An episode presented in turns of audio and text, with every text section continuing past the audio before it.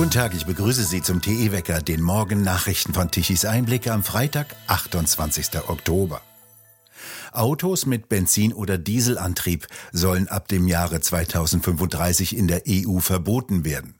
Es sollen nur noch Neuwagen verkauft werden dürfen, die im Betrieb keine sogenannten Treibhausgase ausstoßen. Darauf haben sich Unterhändler der EU-Staaten und des Europaparlamentes in Brüssel gestern Abend geeinigt. Im Jahr 2026 soll die Entscheidung überprüft werden können. Geprüft werden soll ebenso, ob der Einsatz von sogenannten E-Fuels für Autos künftig in Frage kommen könnte. Darauf hatte in der Bundesregierung vor allem die FDP gedrängt. Sie hat sich jedoch nicht durchgesetzt. Die Frage ist auch, ob es 2035 die EU noch gibt.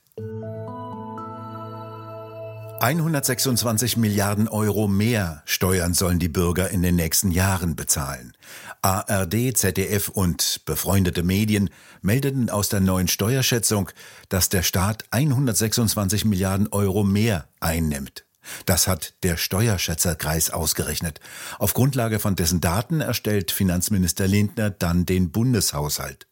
Lindner will diese Steuerprognose nicht als Signal zum Geldausgeben verstanden wissen, meinte er, und verwies auf die Entlastungspakete, in der der Staat den Bürgern das Geld abnimmt und dann in Form von Geschenken wieder zurückgibt.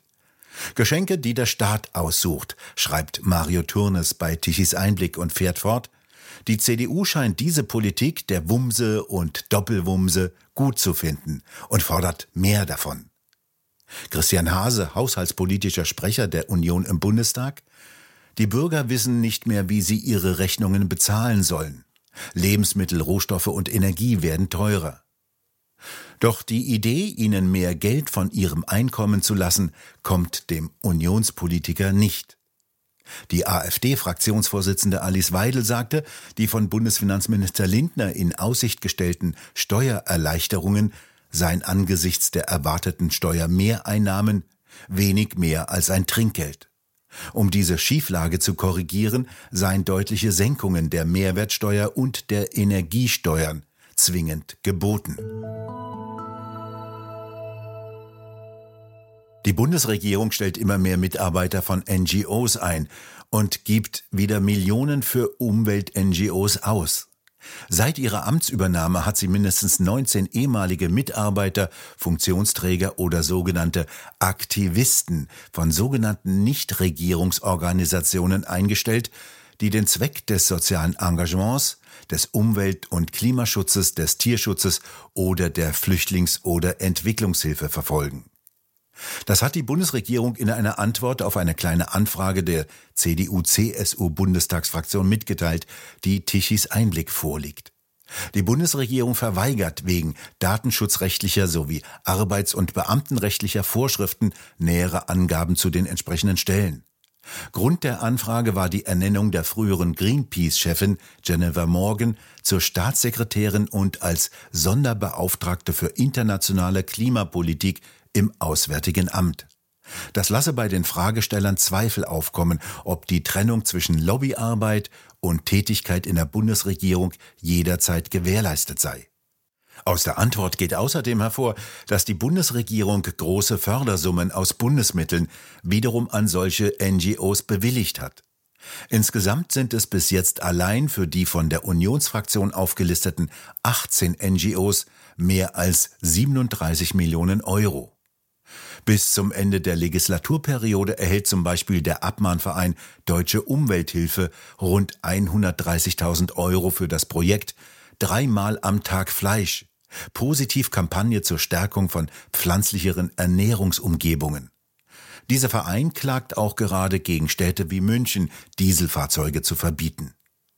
Besonders umfangreiche Zuwendungen erhält auch der WWF, Allein zur Förderung entwicklungspolitischer Vorhaben privater deutscher Träger fließen 13 Millionen Euro aus dem Bundesministerium für wirtschaftliche Zusammenarbeit und Entwicklung. Insgesamt wurden allein dem WWF schon Fördermittel von mehr als 20,1 Millionen Euro bewilligt. Diese NGO gehört damit zu den größten Gewinnern der Ampelregierung. Zum Vergleich, im ersten Halbjahr der Vorgängerregierung erhielt der WWF nur 12,7 Millionen Euro. Auch der Chef des Autoherstellers Audi fordert autofreie Tage und ein Tempolimit in Deutschland. Markus Düßmann führt eine sogenannte Energie- und Klimakrise an als Grund für ein Umdenken in der deutschen Verkehrspolitik. Verstopfte Straßen, gesperrte Brücken, stillstehende, unpünktliche Züge wären in der Tat genügend Anlass schon seit langem gewesen für ein Umdenken in der Verkehrspolitik. Doch für den Audi-Chef fahren Menschen sonntags aus purem Freizeitspaß herum. Bei einem Sonntagsfahrverbot würde er gerne mit seinem Rennrad über die gesperrte Autobahn fahren, hat er noch hinzugefügt. Außerdem hält er die Entscheidung, als erster Autohersteller auf Autos mit Verbrennungsmotoren verzichten zu wollen, für richtig. Wird der jüngste Beschluss der EU Autos weg wahr, muss er auch auf sein Unternehmen in Deutschland ganz verzichten. Er hat die Strategie an weltweite Trends angepasst. Audi steigt jetzt in die Formel 1 ein und wird ab 2026 mit dem Formel 1 Rennstall Sauber als Audi Werksteam antreten. Der Rennwagen soll mit einem Hybridantrieb fahren, also einer Kombination aus Verbrenner und Elektroantrieb. Der ach so böse Verbrenner soll aber nur mit aufwendig und energieintensiv hergestelltem synthetischen Sprit befeuert werden. Und die Renner fahren auch sonntags. Mädchen werden zu Jungs umoperiert und umgekehrt. Darüber diskutieren Roland Tichy und Frank Henkel mit Silvia Pantel, Cornelia Kaminski und Pauline Schwarz in der neuen Ausgabe von Tichys Einblick Talk. Und warum jetzt? Das ist dann die nachfolgende Frage. Jetzt dieses große Rad gedreht wird, warum es jetzt sozusagen möglich sein soll, all die Dinge, die wir hier besprochen haben, äh, Kinder ohne Einwilligung der Eltern mit allem drum und dran. Äh, warum macht Politik so etwas? Das ist eine gute Frage. Ich kann mir vorstellen, dass es einerseits darum geht, bestimmte Lobbygruppen zu bedienen, die ähm, vorpreschen. Es hat sicherlich auch was damit zu tun, dass ähm, eine große Verwirrtheit besteht in der Gesellschaft. Mittlerweile war, äh, also sagen wir es mal so, früher gab es einfach den Ausdruck, ähm, der ist so durch den Wind, der weiß nicht mehr, ob er Männlein oder Weiblein ist. Heute ähm, könnten wir diesen Spruch gar nicht mehr prägen, weil wir ähm, eine Fülle an Begriffen haben für unterschiedliche Geschlechter. Und wenn ich, ähm, wenn ich eine große Verwirrtheit konstruiere innerhalb der Bevölkerung, äh, dann entsteht eine gewisse Manipulierbarkeit auch. Ja? Also jemand, der ähm, nicht mehr weiß, was er jetzt genau ist, der verliert die Grenzen, innerhalb dessen er sich bewegen kann. Für ein Kind ist es extrem wichtig, diese Grenzen zu haben, weil Grenzen immer auch Sicherheit bedeuten. Und Grenzen müssen ausgetestet werden, weil sie dann Sicherheit dem Kind auch geben wenn ich alle Grenzen nehme und dem Kind die Möglichkeit gebe, sich selbst an diesen Grenzen zu reiben und auszuprobieren, dann wird es haltlos und verliert seine Wurzeln und damit auch seine Identität. Die vollständige Diskussion können Sie sich ab heute Abend auf der Webseite tichiseinblick.de ansehen und anhören. Der goldene Oktober legt noch einmal zu. Heute wird es nochmal richtig warm, wärmer als in den vergangenen Tagen.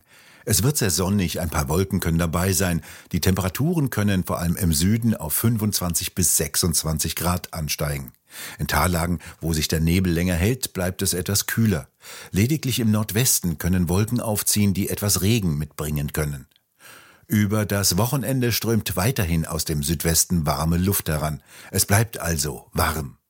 Aus einem wahrhaft goldenen Oktober die Boten einer drohenden Klimakatastrophe zu machen, das überlassen wir den öffentlich-rechtlichen Fernsehleuten. Dabei sind derzeit nur die Tiefdruckgebiete auf dem Atlantik und Hochdruckgebiete über dem Festland sehr stabil.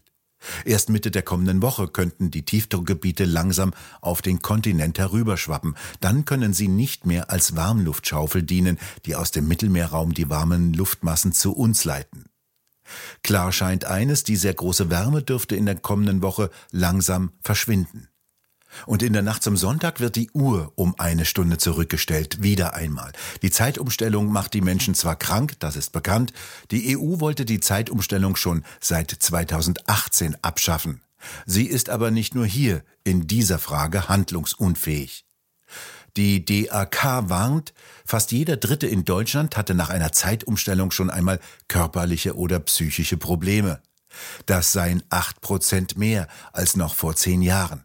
Das ergab eine Umfrage, die die DAK bei dem Meinungsforschungsinstitut Forsa in Auftrag gegeben hat. Dabei stellte sich auch heraus, dass 40 Prozent der Frauen Probleme nach der Zeitumstellung haben, aber nur 23 Prozent der Männer. Die DAK sagte nichts, wie Transsexuelle auf die Zeitumstellung reagieren. Das ist arg diskriminierend. Wir erwarten einen anständigen Shitstorm der einschlägigen Gruppierungen. Wir bedanken uns fürs Zuhören. Schön wäre es, wenn Sie uns weiterempfehlen. Weitere aktuelle Nachrichten lesen Sie regelmäßig auf der Webseite tichiseinblick.de. Und wir hören uns morgen wieder, wenn Sie mögen.